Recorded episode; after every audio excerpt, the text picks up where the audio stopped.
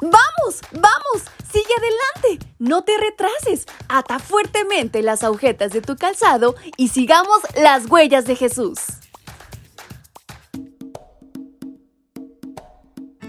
Hola, hola chicos y chicas, ¿cómo están en esta mañana? Su amiga Fabi les acompaña nuevamente y les da la más cordial bienvenida a este su devocional para menores y adolescentes. Y en este 22 de agosto hay una gran reflexión por aprender. ¿Quieren saber de qué se trata? Pues vamos, acompáñenme. Esta lleva por título Eliseo. En cuanto cruzaron, dijo Elías a Eliseo, Dime, ¿qué quieres que haga por ti antes que sea yo separado de tu lado? Eliseo respondió, Quiero recibir una doble porción de tu espíritu. Libro Segunda de Reyes capítulo 2, versículo 9. Eliseo significa Dios es mi salvación. Su misión sería súper importante para Israel. Iba a continuar el trabajo que Elías había empezado. Era un hombre sensible al llamado de Dios. Y la manera en que Elías lo invitó a que lo siguiera lo demuestra. Mira cómo fue. Elías se fue de allí y encontró a Eliseo, estaba arando.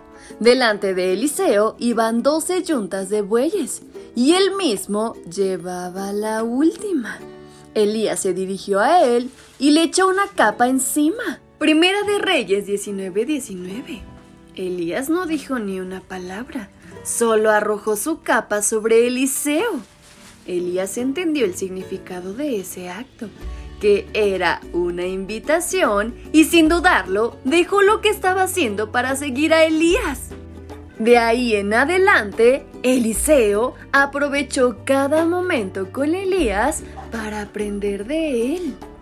Eliseo era muy diferente a Elías, pero los dos confiaban en el mismo Dios Todopoderoso.